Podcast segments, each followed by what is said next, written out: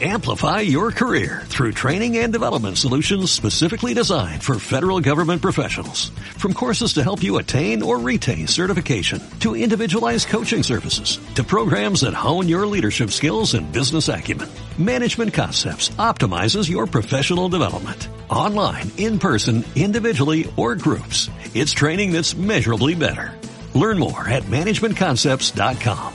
That's managementconcepts.com.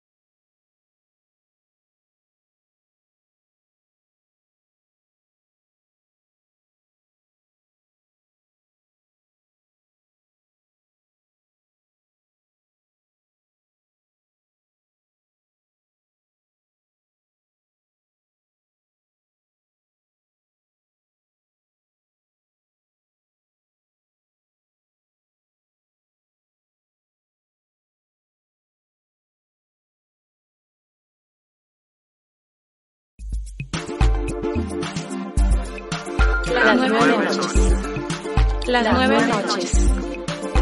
Conversar.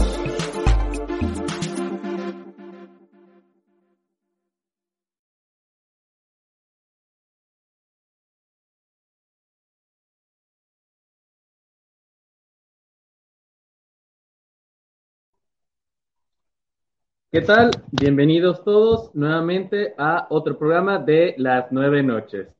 De este lado del micrófono los saluda Omega Lindo y Melda Quesada, bienvenidos a todos.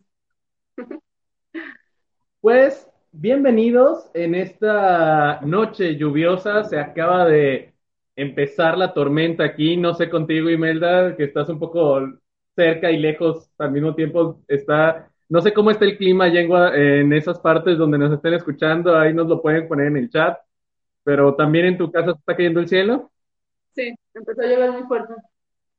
Esperemos que eso no afecte para nada a este programa y la transmisión, que se vea electricidad y esas cosas.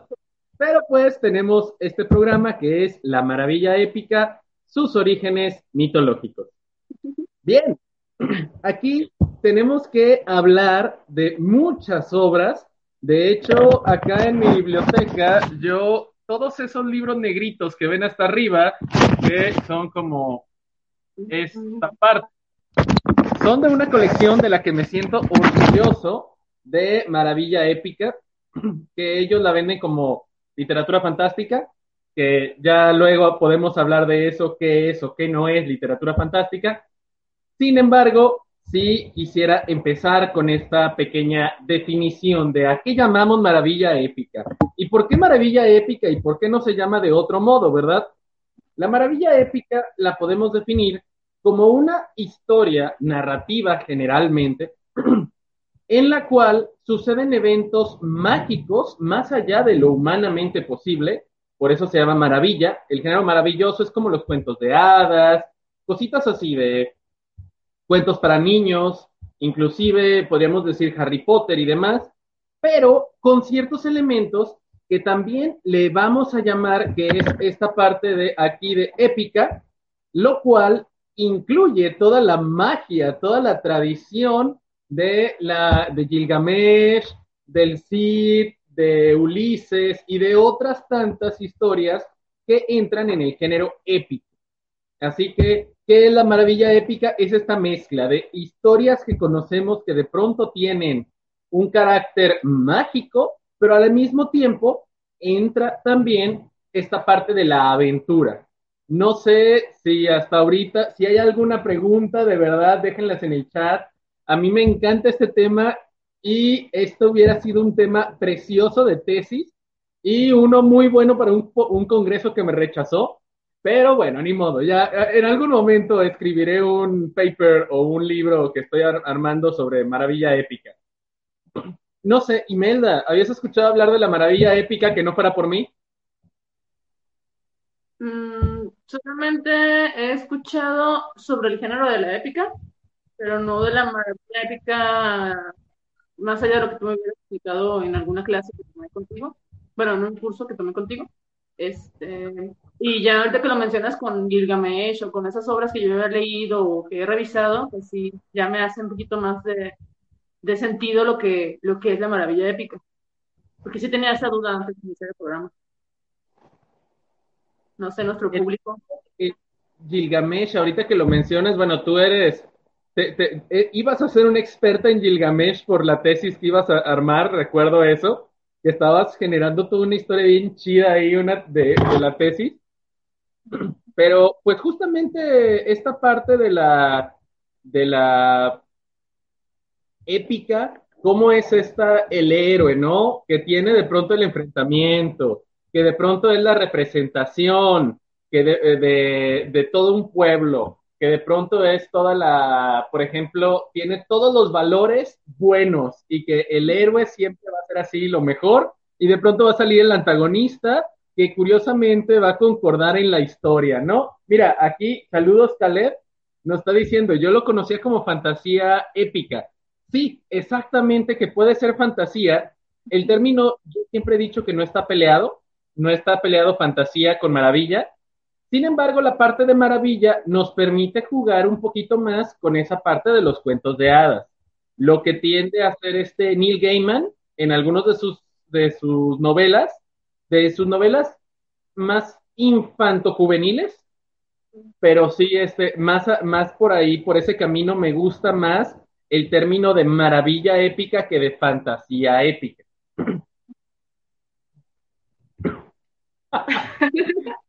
Era lindo. La, la, canción de las cuatro estaciones de la primavera. ¿Cómo era? ¿Qué se llama? Las cuatro estaciones de la primavera o las, ¿qué? Bueno, no me acuerdo. En primavera las cuatro estaciones que ponían en el programa de Eugenio Derbez y que salía el ah, ah este, este, la primavera, ah. Sí, ya, ya, ya. A, a, antes teníamos eso cuando hacíamos el podcast, que era cuando poníamos para la regla 34. ¿no? De, de, de, todo, si existe, hay porno de ello. Y si no hay porno, debe ser creado. Esa es la regla siguiente, creo, la 35. Ven, eh, les voy a poner aquí una pequeña pregunta de ¿qué saben de Maravilla Épica? Eh, les voy a poner aquí una pregunta acerca de si conocen algún libro, alguna historia, pero bueno, así muy general, eh, lo más, lo más, lo más recurrente y que todos vamos a conocer está El Señor de los Anillos. Lord of the Rings de Tolkien. Bueno, esta obra, y bueno, El Hobbit, obviamente. Lo que te voy a decir. Es el detonante, ¿verdad? Pero bueno, se conoce más bien como El Señor de los Anillos, ¿no? Porque es lo que inició en el cine, lo que, eh, al menos con las de Peter Jackson, ¿no? Pues, y, eh, hay muchísimas cosas que saben, se saben gracias al Señor de los Anillos y que generaron bastantes arquetipos. No sé qué familiarizados estén con los arquetipos. Imelda. Eh, son los clérigos, ¿y esas son las? El mago, el clérigo, el... ¿Sí? Ah, qué bueno. Sí, no estoy perdida. De los juegos de mesa, ¿no? O sea, ¿o no? Ándale. Exactamente, a, a eso voy a llegar Todas estas ideas de los arquetipos son más como, pues sí, como dices, el clérigo, el mago, e estas cosas son, se empiezan a dar poco a poco en algunos de los libros. Eh, por ejemplo, en Conan el Bárbaro, pues tenemos ahí el mismo, la idea de lo que es un barbarian, el bárbaro, ¿no? Y eh, tenemos bastantes otros Aquí, mira, aquí Miguel Ángel Rojas nos está diciendo enanos y elfos, magos, caballeros. Eh, justamente todas estas cosas son arquetipos y ya lo podríamos llamar, eh, no sé cómo lo quieran llamar, cronotopo, lugar común, cosas así, que son palabritas así de, de crítico de Meñique Alzado que cita en APA. Siempre he dicho que los críticos de Meñique Alzado citan así en APA. Eh, eh, exactamente. Busca, buscan con el meñique alzado en Sileo y otras fuentes de información. Eh, bueno, cosas que se dan son muy recurrentes en el mundo de la literatura de, este, de maravilla épica, ¿no? Que de pronto ya sabemos que son los elfos, de pronto, por ejemplo, lo que hizo esta mujer, que no es que sea maravilla épica, en Harry Potter, J.K. Rowling, lo que hizo con los elfos fue interesante, porque ya estábamos cansados de ver a estos elfos delgados, blancos, euro- eh, eurocentristas y todo lo demás que podríamos decir, que no, no han sido decolonializados y que todos eran así y que de pronto dice, ah, pues saben qué, me voy a regresar a los elfos feos y los elfos chaparritos que son estos, los, los sirvientes. Como Es Dobby. bien, como Dobby, Dobby, exactamente. tengo una duda ante esto. Eh, ¿Lo que creó esta Úrsula K. Le es parecido a la maravilla épica o no? Con el mago de Terramar. ¿Sí? Úrsula K. Le es maravilla épica, exactamente. Es justamente eso, porque de pronto nos, nos y, sobre todo está interesante lo que crea ella. En vez de crear un mundo completo así, un mapa donde hubiese eh, continentes y lo demás, con Earthsea, con Terramar, crea este archipiélago de, de un montón de espacios donde importa más el viaje. Y ahí ves si, si a lo mejor conocen un poco de, de esta idea de, del viaje del héroe, pues es muy recurrente que de pronto el héroe tenga que irse de su hogar y desplazarse hacia otro lado. Los Acá, del... Úrsula le hizo viaje al 100%. ¿Qué? Perdón, ¿ibas a decir, Imelda? Es que me acordé de que creo que era los confines de la tierra, los confines del mar de o, o, Ero, o no creo que bien. Ya lo leí hace mucho. Entonces, creo que tú me los prestaste, ¿no? Para leerlos. Sí, el libro. Sí, sí, sí, sí, del el 3-4, ¿no? De Terramar. Sí, este, de hecho, no, y ya, ya gracias a ti sé que hay un quinto y que no lo he leído. Tenemos que comprarlos. Pero bueno. Eh, y decía, ah, bueno, Miguel Ángel Rojas, Magos Caballeros, Caleb nos dice, es la obra de Tolkien un eslabón entre Beowulf y la Dragonlance. Uy, ay, Caleb, te amo. Hermosa pregunta, hermosa pregunta. Eh, sí, sí lo es. Beowulf es una de las obras favoritas, era una de las obras favoritas de Tolkien. Él hizo justamente unas anotaciones. Recordemos que Tolkien era filólogo. E- e- esa parte eh, aburrida de la, de la literatura, ¿no? Se supone. Que, que, que aparentemente era así lo, lo aburrido. Pero no, la verdad, imagínate, estar leyendo los nivelungos, estar leyendo así, está chido. Tolkien es, es señor Tolkien, o sea, es como señor Tolkien, señor Borges. Eh, so- son señores de la literatura. Y lo que intenta hacer es retomar parte de esto, mezclándolo con sus experiencias en la guerra mundial y lo demás, para armar justamente esto. Y si es un eslabón, tal vez yo diría que no es una cadena. Yo no veo la eh, eh, Beowulf, Tolkien y luego esta otra de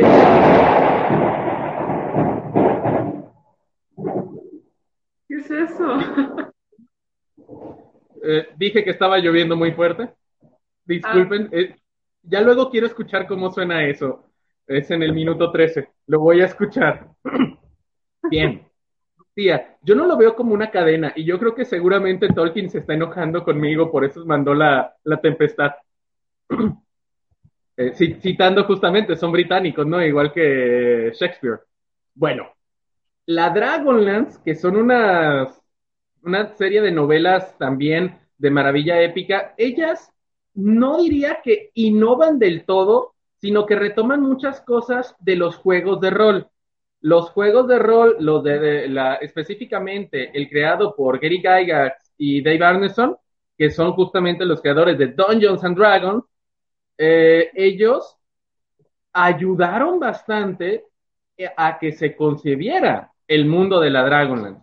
Así que tal vez no sería como una, una cadena en donde están los eslabones de cada uno, lo vería más bien como, pues ahora sí que el devenir porque no, porque decir que aquí está el eslabón de Tolkien, aquí está el eslabón de Margaret Weiss y Tracy Hickman, yo diría más bien como que es una línea, como el continuo, como del gris al negro, algo así. No sé, no sé si tienes alguna algún comentario, Imelda, de eso o, o seguimos Pues- con los las preguntas. No, sigamos con las preguntas, sigamos con las preguntas. Los cuentos de los hermanos Grimm entran en esto. Entran en la parte de maravilla. José Francisco Martínez. Eh, yo creo que los hermanos Grimm entran en la parte de maravilla. Son cuentos maravillosos. Son de cuentos del folclore. De hecho, gracias a esto, a los hermanos Grimm, conocemos esta palabra, el Volksgeist, que es de como folclore, Volk, o, de- o Volkswagen, este, el Volksgeist, la misma, palabra, la misma palabrita de Volkswagen y Poltergeist. Así, no, nunca se nos va a olvidar, ¿no? Es como un, un, un bochito embrujado. El Volkswagen Porter, po- eh, ah, el Volksgeist, Poltergeist, se me fue la palabra. Esta idea del Volksgeist es el sentimiento del pueblo. Y es lo que estaban haciendo los hermanos Grimm, estaban retomando cuentos, estaban retomando tradiciones y no por nada se repiten algunas historias como en Charles Hall y los hermanos Grimm. La, la, cenicie- la, la bella durmiente, la bella durmiente del bosque, Blancanieves, se repiten en, la, en, los dos, en las dos compilaciones, porque al final de cuentas era Europa, y Europa sabemos que es una cosita así, a diferencia de, un, de todo el continente, ¿no? Tenemos, por ejemplo, en, Rusia, en la, en la Rusia, Rusia soviética, donde hay muchísimas cosas que también son, se repiten, pero son muy distintas a los demás.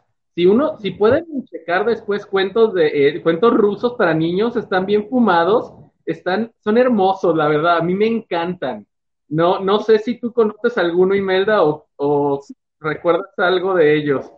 Sí, de la, de esta, la Baba Yaga, ¿o ¿cómo se llamaba? La, la bruja clásica de los cuentos rusos. Y también recomiendo, hablando de cuentos fantásticos, eh, los cuentos italianos, son muy buenos, los sicilianos, muy buenos. Por ahí tengo unos de nieta que están carísimos de París, pero que alguna vez estuvieron en descuento en el fondo y los aproveché. Lo siento. No, no ¿cómo, ¿cómo, que lo sientes? Está hermoso. No, además de que hay unas versiones bien, este, bien hardcore, ¿no? En los italianos, con este. Basil, ¿no? El que de pronto es más, es más duro contra el muro y macizo contra el piso, en algunos casos. Sobre el pavimento. Sí. sí. y basto sobre el pasto y todo lo demás, ya no vamos a decir. eh,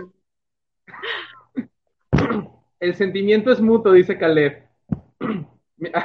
Fue una señal, Tolkien se está manifestando.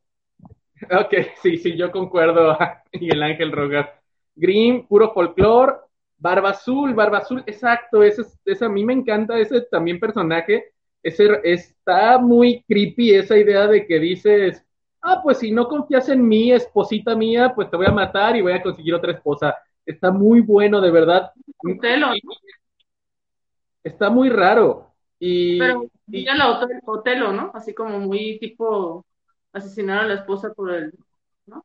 Por los celos, ajá. Bueno, en este caso celos de confianza, más bien. Pero sí, exactamente, muy a la Otelo. Y Barba Azul, de verdad, eh, había gen hay gente que siempre me ha dicho que confunde a Barba Azul, el monstruo Barba Azul, con Barba Roja y Barba Negra y Barba Blanca. Y, digo, es normal, tienen barbas en común. Pero... Es que son chicos de, de, de, de la lengua, así se les va la onda, o disléxicos, no sé.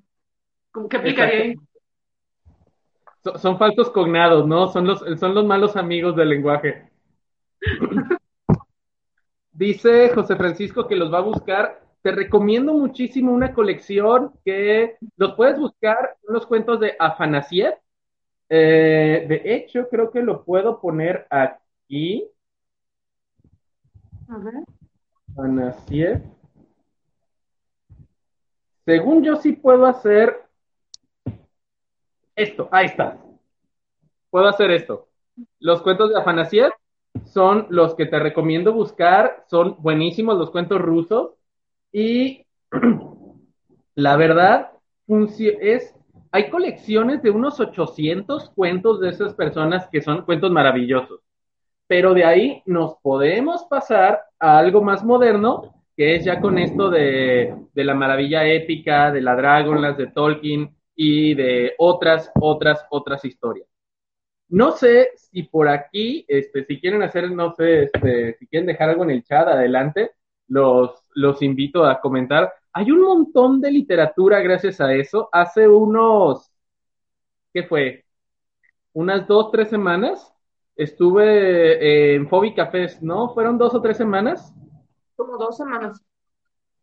Ajá, en Fobi Cafés hablando de la Dragonlance, en un evento llamado Soy Fan que, concordó muy bien con este, con, el, con este programa que ya estaba programado, justamente, bueno, programa programado, que ya estaba agendado que, este, para hablar de esto, pero sí, me gusta mucho que estas novelas entran en algo que no es muy aceptado por la crítica literaria. A mí me gusta que estas son las cosas que muchos leemos, y yo me incluyo en eso, aunque tenga marco teórico de la, de la tesis, aunque ya tenga esto, lo demás, aunque no les guste, es algo que me gusta leer y que de pronto uno no, no se puede despegar de esto, ¿no? Es como el placer culposo de, de haber leído Harry Potter, de haber leído, que, que, no es tan malo, que el placer culposo de haber leído, ¿cómo se llama esta obra? Siempre se me olvida y le cambia el acento.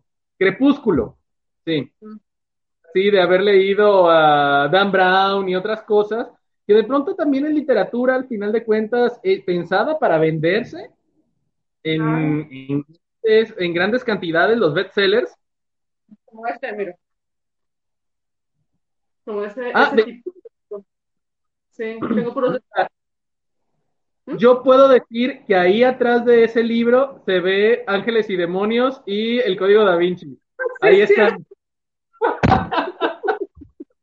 No, no se leído, pero ahí está. Es ese tipo de literatura culposa, sorry. Lo siento.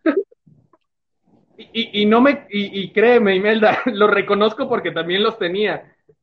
Bueno, se, se, los presté a mi hermano y nunca me los regresó. Pero bueno, ya los considero robados.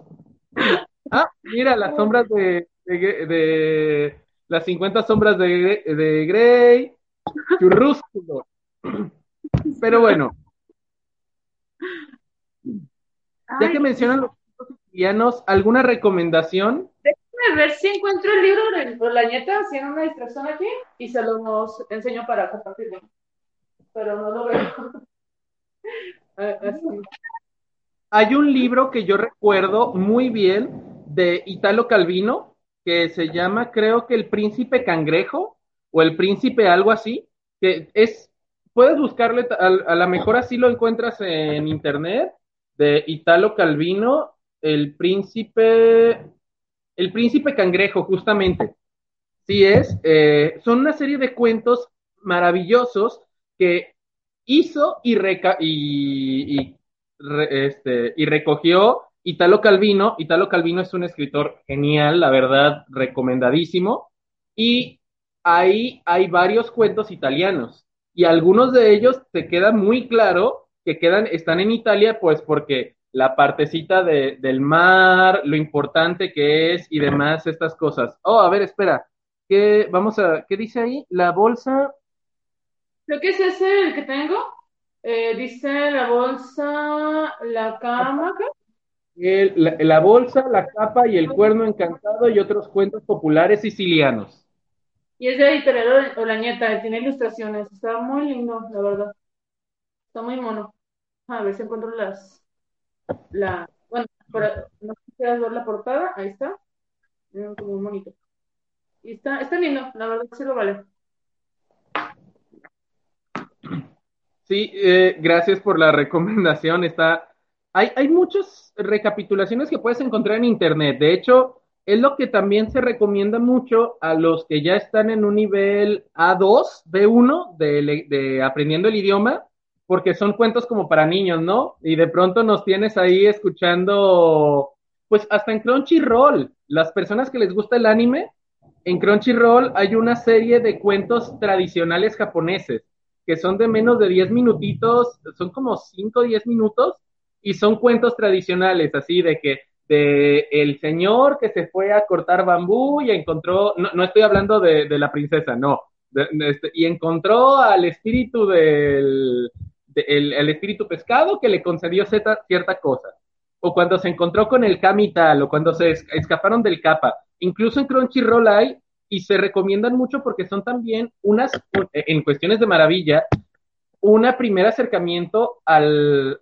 al lenguaje, ¿no? A, a, la tradición escrita y tradición oral, porque al final de cuentas se vierten en un cuento ya, pero pues recordemos que todo empezó por, por la oralidad, ¿no? a ver, ¿qué tenemos aquí? ¿Me ayudas con la lectura, Imelda? Dice, no conozco tanto del tema, pero me da la impresión de que Tolkien trae al siglo XX la estética, motivos y temas de la épica europea. Y luego eso se topa con la cultura pop y desemboca en Dungeons and Dragons y las novelas de Weiss y Hickman. Espero que esté bien escrito y textos afines. No sé quién es Hickman. Margaret Weiss y Tracy Hickman son los creadores de la Dragonlance. y, si, si Caleb, si tú leíste la Dragonlance, ya me caes mejor. Eh, eh, la verdad, eh, sí, fíjate, yo diría, no, no sé si podríamos decir que trae la estética al, al siglo XX. Yo diría que en parte sí y en parte no. En parte sí, ¿por qué? Porque recupera motivos de la tradición escandinava, de la tradición inglesa, de la tradición nórdica, por, ejemplo, las runas de los enanos que aparecen en las portadas son las mismas rúnicas del Futar, las mismas runas, perdón, del Futar, de los celtas. Eh, después, de los celtas retoma ciertos, ciertos conceptos, la parte druídica mágica que le pueden poner a Gandalf. Los nombres, como lo había dicho en alguna otra, en otro momento o en una conferencia, no sé, los nombres Gandalf, Bilbo, Frodo, eh, eh, Pingo y otros nombres son, provienen de la mitología, de la misma mitología, eh, ay, vienen del anillo nivelungo, de los alemanes. Así que todo esto sí es cierto que toma ese pasado y lo reinterpreta, pero lo reinterpreta muy chido, porque al final de cuentas, yo siempre he dicho que hay dos tipos de escritores, los que nacen con, el, con la musa y los que le trabajan. Y los que le trabajan, en este caso tenemos ahí un muy buen ejemplo de alguien que a lo mejor sí nació con la musa, en el caso de Tolkien, pero que ame, que mejoró bastante gracias a tener un doctorado. Y... Así que espero ser yo ese algún día. A ver, ¿qué más tenemos en la... A ver, aquí, Tierra Fabel dice, es maravilla porque es un mundo de fantasía y épica porque hay batallas. En, poquitas palabras, sí. Así podríamos decir eso. Por eso lo que mencionaba Caleb hace rato de que él lo conocía como fantasía épica, perfecto. Lo podemos llamar de muchas maneras. Este Michael Moorcock lo llama espada y hechicería, sword and sorcery, que de ahí yo creo que viene la S y S eh, de D y D también de Dungeons and Dragons. Si ellos tienen su D y D, nosotros tenemos nuestra S y S. La sword and sorcery, la espada y hechicería, se coloca en este sentido, pero pues ahora sí que todo mundo le puede llamar como quiere porque, pues, porque hashtag posmodernidad. Y si yo le quiero llamar realismo mágico, yo le voy a llamar este, ¿cuál es? El Real Maravilloso. Y técnicamente va a ser lo mismo, solamente que uno va a ser por Carpentier y el otro va a ser por García Márquez. así muy, muy grosso modo. Pero pues sí se puede llamar así y épico no necesariamente porque tenga batallas, sino que también rescata muchos de los elementos de la tradición épica como el héroe que no necesariamente el héroe tiene que hacer batallas, el héroe puede ser el, niño que aparece en los cuentos rusos, en los cuentos franceses, alemanes, en donde el niño no necesariamente tiene una batalla, pero sí tiene un viaje importantísimo y que va a ser el, ganador moral del juego. Dice José Francisco Martínez, yo ando con los de Carlos Ruiz Zafón, el juego del ángel, eh, quiere, jaja, quieren un idioma extra y apenas olvides. ok, bueno, sí, eh, hay, ese es mucho problema en algunos de los casos. Yo fui más de cuento fantástico y luego me pasé al horror cósmico. Miguel Ángel Rojas, pásame tus cuentos, quiero leerte, la verdad, está muy chido. Yo, yo también, yo, yo empecé por la maravilla épica, me fui a lo fantástico y al horror y a otras cosas bien extrañas que ahora estoy escribiendo que no entiendo, la metaficción y demás. Este, y ahí luego hacemos y, y cambalache de, de, ficciones, Miguel Ángel Rojas. Y, y, y acá Imelda también escribe de horror y fantástico. Leve, leve. Leve. Intento. Claro, tienes un, cuento, tienes un cuento magnífico de la cucaracha De la y de los, niños- los niños que están buscando a, a sus papás. Está, e- eres muy buena escribiendo, Imelda. No, no, no, no vengas con tu síndrome del impostor aquí. Oye, Omen, y este, y esto de la, de la maravilla épica, me imagino que también llega pues a otros este, rubros, ¿no? O que ha tocado otros rubros, como dijiste, ¿no? Aparte de la literatura, los juegos de mesa, eh, me imagino que también hay series, hay videojuegos, hay otras plataformas que los recuperan porque pues sí hay como mucho fan, ¿no? O sea, mucho seguidor de este tipo de, de, este, de literaturas. Eh, yo lo recuerdo que, ten- que tenía muchos, muchos amigos que les gustaban estos juegos de mesa, disfrutaban un montón. Tú eres rolero, ¿no? Este, eres rolero de corazón y este, ¿cómo es eso? Platícanos tantito de, de esa experiencia como rolero, como máster acá. Pues mira, también es que, ah, y aquí como voy a hacerme promoción de algo que va a pasar mañana, porque mañana me van a invitar a hablar justamente de cómo uso la, la maravilla épica eh, como promoción de la lectura. Ahí, luego, luego les comparto la imagen eh, en el, en el Facebook de las nueve noches. Y eh, les recomiendo, si les interesa el tema, mañana es a las once y media y creo que es por Facebook. Pero Ah, en este, en este encuentro también voy a hablar de eso. Eh, la parte que tengo yo, haber leído muchísimo, y concuerdo con Caleb también, el ciclo de la puerta de la muerte es, es- está muy chido y la verdad es, eh, manejan buenos conceptos, no tanto con Tierra Fabel que dice Guacala Dragonland, pero sí hay muchas cosas interesantes que por ejemplo, aquí lo tenía preparado. No, como dicen, no es que venga preparado, pero que es, ¿Tu me voy mapa? a hacer, pa- Ah, qué padre. este es el mapa que yo hice de mi mundo. Ahí está. Ya se puede apreciar mejor.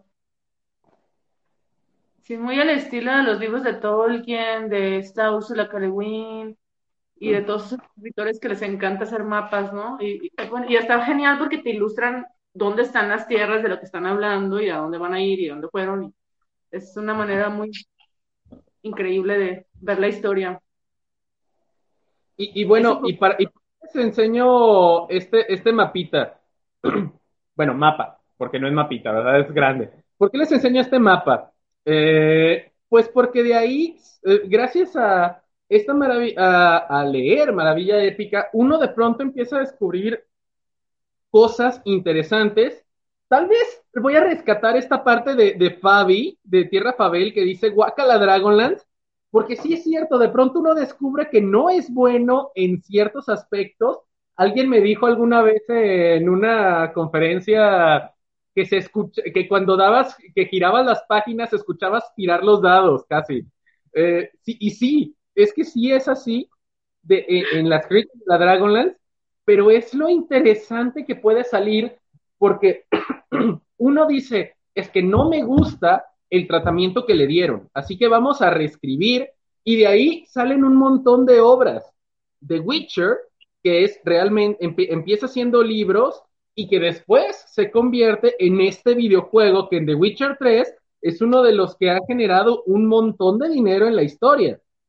Tenemos gracias a, y es una historia realmente, está interesante, pero si nos fuéramos exclusivamente por la historia, lo que en, a nivel de juego, te lo terminas en qué serán, en 20 horas, a lo mejor, solamente la pura historia.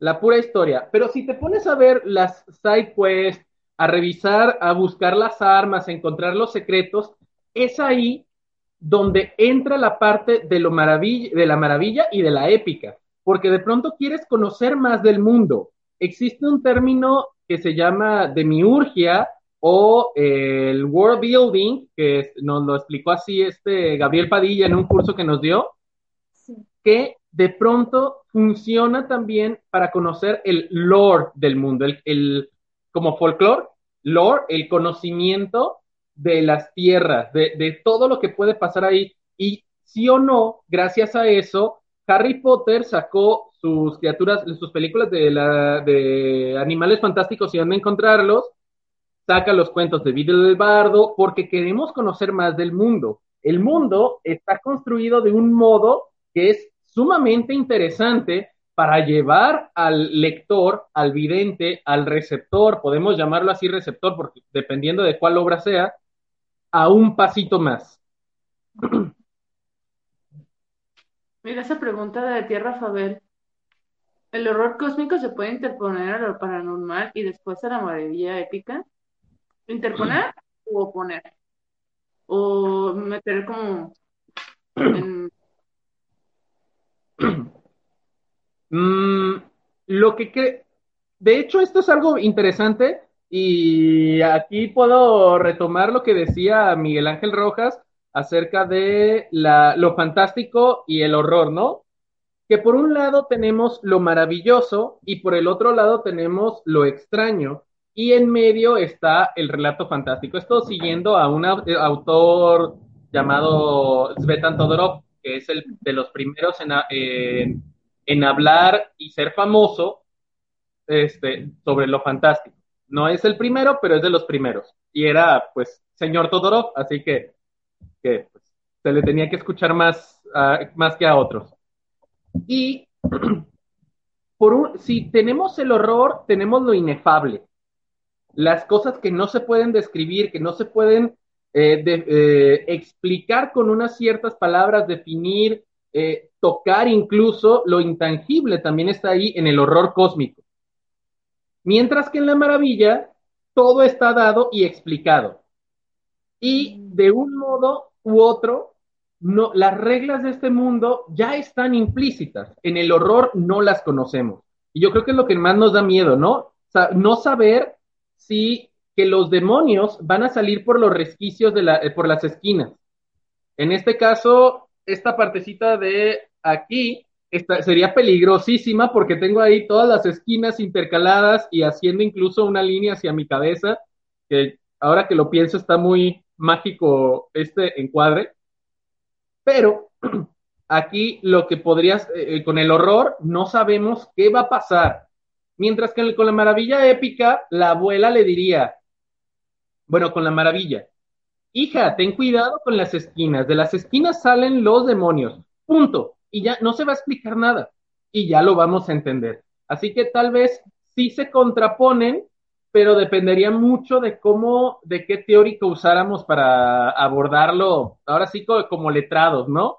Pero si lo queremos ver como simplemente lectores, pues los dos forman parte de los géneros de ficción, de estos géneros imaginativos, les llaman. Así que podríamos verlos, por un lado, como completamente eh, distanciados y por el otro, muy cercanos. Así que también es lo malo de las, de las clasificaciones y las tipologías.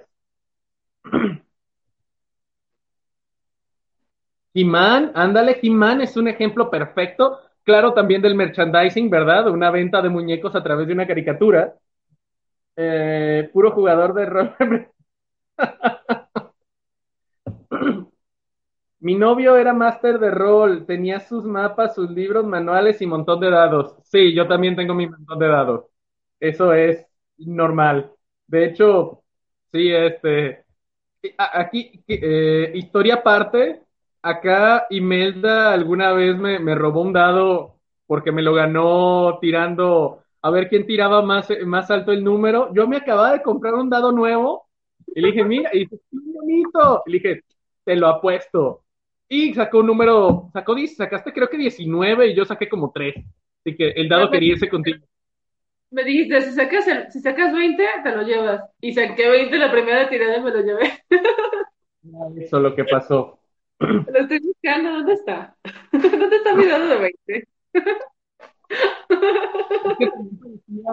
como pirinola, ¿no? Era de estos, como los dados hebreos, ¿no? Los sí. del Hanukkah. Mira, aquí es un ejemplo, lo que dice Tierra Fabel. Casi todo Final Fantasy entra allí, claro que sí. Más que nada los Final Fantasy que se ambientan o se contextualizan en, en mundos mágicos, ¿no? En el caso de Final Fantasy VII, Final Fantasy VIII, Final Fantasy X, Final Fantasy XII, como ya le estamos metiendo, muy, bueno, el 12 no sé tanto, 13, ese, el 13 sí, eh, ese sí no, los que se colocan demasiado en un mundo eh, más tecnológico, ya nos estamos acercando al, al reino de la ciencia ficción, que de ciencia ficción hay también muchísimo para aventar hacia arriba, ¿verdad? Eh, güey, Minecraft va a ser en, de estos. ok, sí. Las nueve esquinas son. Eh, ah. eh, explico el chiste. Las nueve esquinas es una, una zona de aquí de Guadalajara, Jalisco, donde se imprime, donde van a imprimir algunos diseñadores gráficos.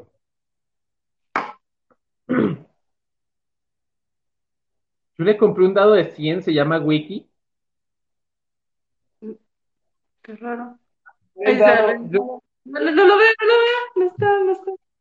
Este, tal vez está en otro lugar guardado. A ver si. A ver.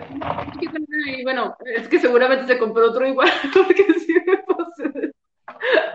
compré otro igual, Melda, no seguramente. Me compré otro igual porque tú te quedaste con mi dado. Era hermoso. Y ya no me encontré. ¿Ah? No sé dónde está mío. Y yo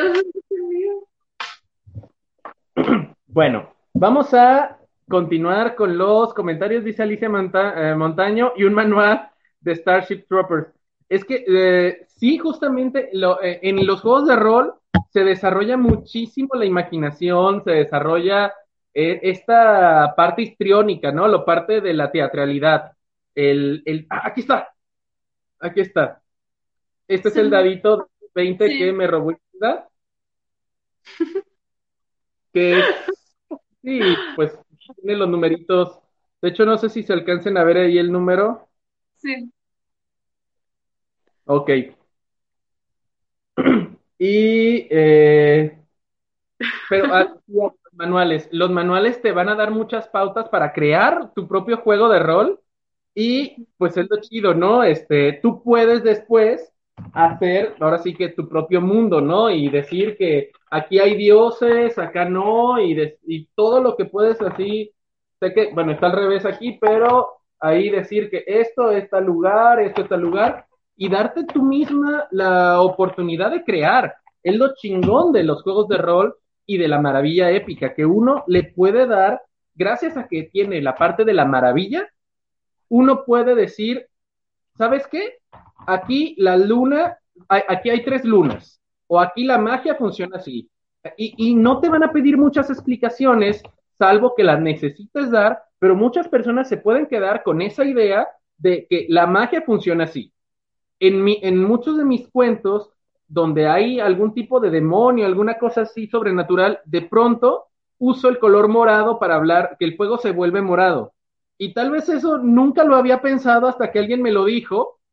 Eh, y pues, pues es cosa de que hasta que se necesita explicar, se podría explicar, pero si no, simplemente es un detalle que aparece en ese mundo, porque hay unicornios, porque hay el, como la parodia de, Los Simpsons, ¿no? De cuando hace, cuando Lisa Simpson hace su historia tipo Neil Gaiman, le pone un dicornio o algo, un tríclope, algo así, cosas bien extrañas, ¿no?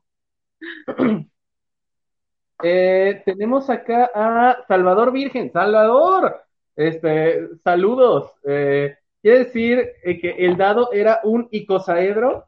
el icosaedro, que es este, el, pero este es diferentito. ¿El icosaedro es el de 20 también, pero es en otra presentación o cómo es? Ah. El icosaedro es un, un dado de 20. Es una es un volumen de 20 caras triangulares cada una. Y esto, es más que nada como una. Oh, ay, ¿cómo se llaman? Pues. ¿Cómo se.? Con esa figura, por favor. ¿Quién no conoce construcción espacial? Este. La trigonometría no es nuestra amiga, ¿verdad? A veces no. Por cierto, eh, aquí eh, aprovechando que estamos al aire, felicidades Salvador. estamos ahorita, él y yo, el, preseleccionados en un concurso de, la editorial universitaria. Así que Salvador, está, está muy chingón tu ensayo, me encanta. Así que muchas felicidades y espero que quedes en la antología. Quedan ambos, suerte. Eh, los cuentos de Lovecraft entran en esto. No, entran más bien en el horror. Y la maravilla es la que pone sus reglas, pero, son las reglas y ya. En Lovecraft sí, no sabemos. ¿El trueno también por tu casa? Eh, lo, siento, no, no esperábamos que lloviera esta hora, ¿verdad? Eh, eh, son un poquito diferentes. Alicia Montaña dice en su habitación, pero cuando fue su le pusieron uno de. ¿Eh? ¿Qué? Cuéntanos bien la historia porque no, no sabemos de qué, de qué hablas, Alicia Montaña, por favor. Queremos por saber. Favor. Ay, sí. Dado de 100. Fíjate que hablando de rol, yo tengo un dado de 60 caras. Qué bonito. Sí, está entre la colección con el dado de 24 caras, que no son icosaedros, porque los icosaedros son más chiquitos así de, de 20. Pero bueno, eh, dice Miguel Ángel Rojas, es el único lugar en el mundo conocido donde convergen nueve esquinas y venden birria. Y tortas ahogadas en el mismo lugar. Y, y, y, cómo se llama la bebida occidental? En occidental, que está cerquita ahí, ahí haciéndole publicidad a todos. Entonces, ¿cómo definen un mundo para que los letrosos digan, es maravilla épica? Sigo con mi trauma de la novela negra, que según yo estoy escribiendo, yo me, me dijo que era maravilla épica. Eh, la maravilla épica, fíjate que los letrosos no la estamos definiendo todavía, porque de hecho, esto es también algo que dije en la conferencia de Fóbica Fest. Hay algo llamado literatura, así como dirían en Los Simpson el, el, meme de hay algo llamado literatura y literatura. Ok. en este caso, existe la llamada literatura, la cual está García Márquez, Borges, Tolkien. Hay una literatura la cual está Dan Brown, Margaret Weiss y Tracy Hickman, están J.K. Rowling y otros tantos marginados. Y hay un término que me enseñó la maestra y próxima doctora Reina Hernández Aro, que le mando un saludo y un abrazo, eh, que eh, ella me enseñó el término de paraliteratura, lo cual es una literatura que está como al margen pero que sigue tratando de ser, de hacer un discurso estético. Así que yo sí, eh, ¿cómo voy a defender este término de maravilla épica? Lo voy a hacer eh, primero, sí quiero hacer así como un librito donde hable de esto, ya, ya luego, espérenme a terminar la tesis en un año, yo creo que va a estar ese libro, y que haciendo publicidad de otras cosas, si les interesa, el 18 de septiembre voy a empezar a dar un curso de creación de Maravilla Épica, que va a ser en proyección literaria. Pero primero tiene que acabarse el curso de acá de mis ojos, de Imelda, que está dando un taller. ¿De qué es tu taller ahorita? ¿En qué estás? Es taller de escritura creativa, el bloque 2. taller de escritura creativa, también en proyección literaria, y creo que estás, vamos a estar en el mismo horario. Bueno, cuando se acabe el tuyo, sigue el mío. Estás de 4 a 6 también, ¿verdad? Sí. Vamos a estar de 4 a 6, para los que quieran inscribirse.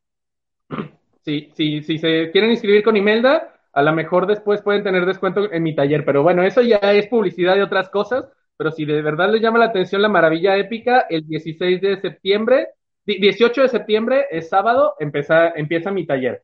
Pero, pues, continuando con esto, eh, jugar un juego de rol no es jugar, es meterte en personaje, me encanta esta idea, ¿eh?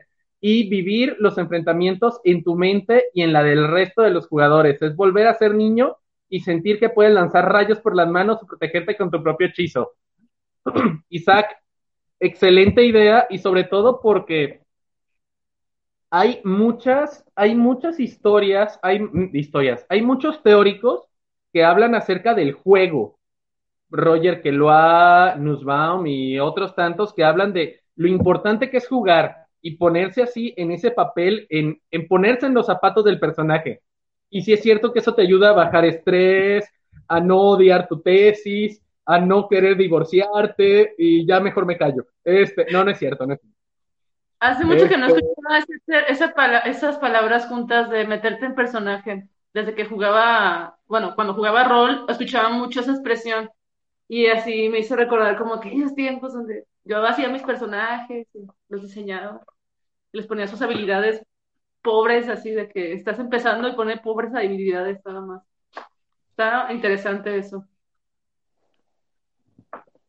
Esta pregunta de, Tierra Fabel, eso es como un buen inicio para hacer una historia. De hecho, en mis talleres, eh, cuando vemos el relato el relato mítico, vemos este tema, así de cómo se creó el mundo, cómo se hizo, hola, este, cómo llegó todo esto al mundo y, por ejemplo, ah, Pirinola, Pirinola, gracias. Esto. Muchas gracias. Sí. Pero el otro no, sí, el otro no es forma, o sea, no es como. Es otro tipo de, de figura. Pues es que tiene la misma punta, solamente y tiene la misma idea, solamente que este tiene 20 posibilidades y este solamente tiene 6 posibilidades. Bueno. E, este mensaje está un poco largo, tal vez nos vaya a tapar bastante las caras, así que lo voy a leer. Sí, sí, nos tapa las caras. Espérame. Ah, ahí estás. Eh, si puedes leerlo tú, me encantaría. Dice, cada vez, cada vez escribo, creo, una campaña para rol. Termino dedicando mucho más tiempo del planeado haciendo todo personajes para que interactúen con mis jugadores, los mapas, las ciudades, la mitología, las posibles ramificaciones de la historia. El lore y la lista sigue y sigue, no solo por gusto a hacerlo, sino también por lo que he notado en los que los jugadores suelen interesarse y explorar el mundo tanto como sea posible. Y aún así siempre quieren saber cosas que no he planteado o las hice muy superficiales. Ay, me molesta, Sander, la verdad te entiendo, Fabián Sanders, estoy de acuerdo contigo porque es esa clásica idea de, muy bien, van a la taberna y tienen que averiguar dónde están las semillas. Hay una persona extraña que los mira feo. Vamos con esa persona. Y, se van ahí y el tabernero que tenía la información acerca de las semillas. Y, casi nomás es para que veas que llegues con mi historia y nomás le hagas así. Toma, ahí está, ahí está tu, tu historia, Ome. Adiós, adiós. Ay, no, ah, bueno, eso sí pasa, ¿eh? La verdad. Pero lo bueno de, lo bueno, Fabián Sander, es que puedes armar esto convertirlo en literatura, lo cual es, es una ventaja hermosa de la maravilla épica, porque casi todos tenemos una innovación en algún aspecto de la vida o de la maravilla, y como diría aquí, como está diciendo más o menos Tierra Fabel, en el mundo maravilloso hay reglas, en el horror no tanto. Más o menos cierto, porque en la maravilla uno pone sus reglas también. Y es lo hermoso. Exacto, ese era el chiste de las nueve esquinas. Ok.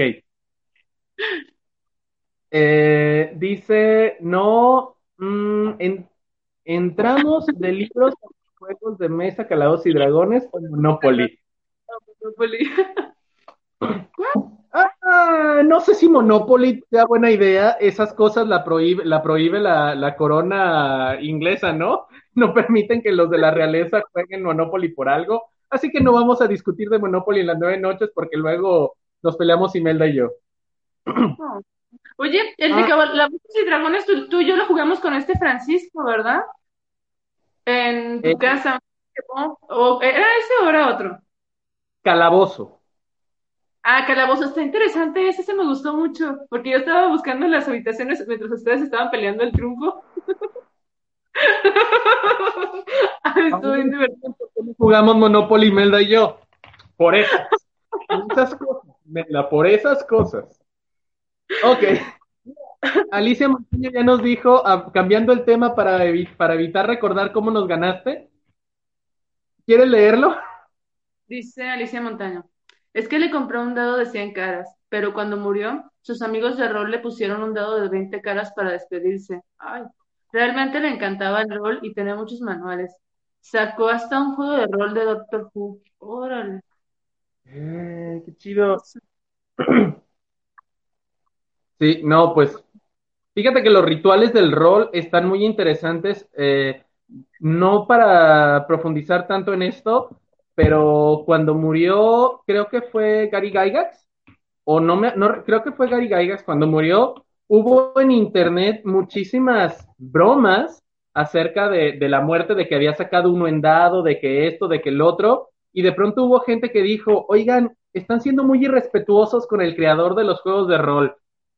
Y, se me, y creo que fue, no, no recuerdo ahorita bien el chisme, pero no recuerdo si fue el hijo de Gary Gygax o bien Dave Arneson, no recuerdo quién fue, que de pronto le, les dijo, no saben qué, es que eh, Gary amaba esto, la verdad, se me hace genial que estén usando su creación para honrarlo así en su muerte. La verdad es, es cierto que eso de, de los rituales está bien chido y tendría, y también de, necesitaríamos muchísimo tiempo para analizarlo.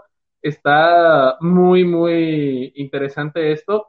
Y pues la verdad, sí, aunque tal vez ya, ya haya pasado, y pues, pues el pésame de, de todas maneras, Alicia. mucho.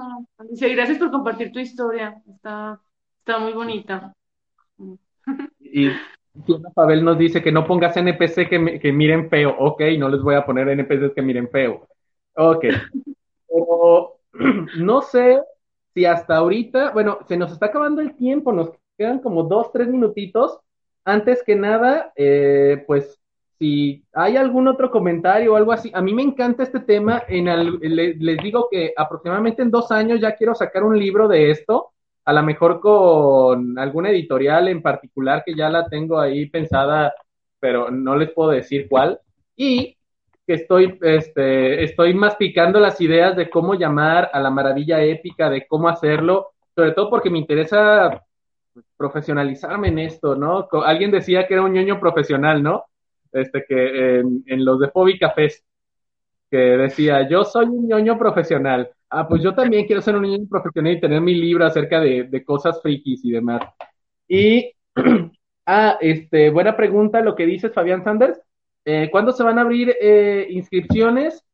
Tu curso, Imelda, se acaba, yo creo que como el 10 de agosto, ¿no? Más o menos, tal vez el Sí. 10, los primeros de agosto yo creo que va a estar empezando las inscripciones. Eso ya no dependería de mí directamente, depende de, de Proyección proyección. literaria. Pero este, estaremos eh, dando y compartiendo información. Ahorita, de hecho, creo que eh, se compartió en la página eh, de tu curso, ¿no, Imelda? El que estás dando de redacción. Sí, literaria. Muy bien. Perfecto. ¿Quieres que diga el nombre del siguiente programa? Eh, vamos a tener un, grandísimo invitado, un gran amigo, este, muy, muy querido, Alex Briseño. Ay, claro que sí. Alex, Bri- Alex Briseño va a estar con nosotros en un programa donde vamos a hablar sobre gemas, joyas, pero de la pantalla, ¿no? Este, por ahí dice, sí, de la pantalla, así es. Y pues para que vayan este, preparando sus preguntas, sus comentarios, este, vayan viendo las películas, así que recuerden, o vayan recordando películas donde hayan visto muchas joyas y así cosas famosas que tengan que ver con joyería. Les voy a dar una, les voy a hablar solamente de, recuerden esto, y ya con eso sabrán de, de gemas, ¿no? Este, y de joyas. Es, es una manera muy fácil de recordarlo. Y bueno, eh, justamente ¿por qué lo invitamos? Porque es justamente joyero y este, la verdad nos quiere hablar justamente de muchas de estas cosas que ha visto en series, en películas, así como Caleb nos había dicho del mito de Orfeo en la cultura popular en la cultura de masas, es muy similar, pero pues desde su área de expertise, que es la joyería. No sé qué otra cosa uh, que quieras agregar, Imelda pues agradecerles a todo nuestro público, bueno, a nuestro público, este, que estén como, como, ay, perdón, estén con nosotros como siempre. y que, pues qué gusto leer sus comentarios y, y, leer sus saludos y verlos de nuevo. Y esperamos que estén por aquí el próximo jueves a las nueve. Y muchísimas gracias. Los últimos mensajes ahí dicen Sherlock hay muchas gemas y los felicito por su programa. Saludos, muy interesante. Y bueno, pues sí, muchísimas gracias a todos. La verdad fue, a lo mejor ahí, bueno, ahí sí mi, mi perdón de que pues ahora sí se acaparó, pero pues era el, el, el tema que, que, domino. Ahí ya luego Imelda nos va a hablar bastante de los sentidos, que está planeado para dentro de un mes, eh, más o menos. Y ya va, va a estar muy, muy chido ese programa, así que pues me despido. Soy Omega Lindo, muchas gracias. De nada, hasta luego. Gracias, Ome, por compartir tu conocimiento con nosotros. Bueno, hasta la siguiente.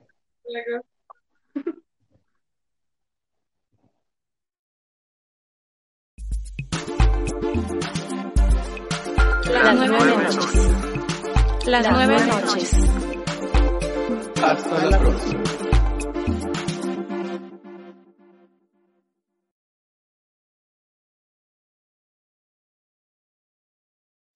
Amplify your career through training and development solutions specifically designed for federal government professionals. From courses to help you attain or retain certification, to individualized coaching services, to programs that hone your leadership skills and business acumen, Management Concepts optimizes your professional development. Online, in person, individually, or groups, it's training that's measurably better.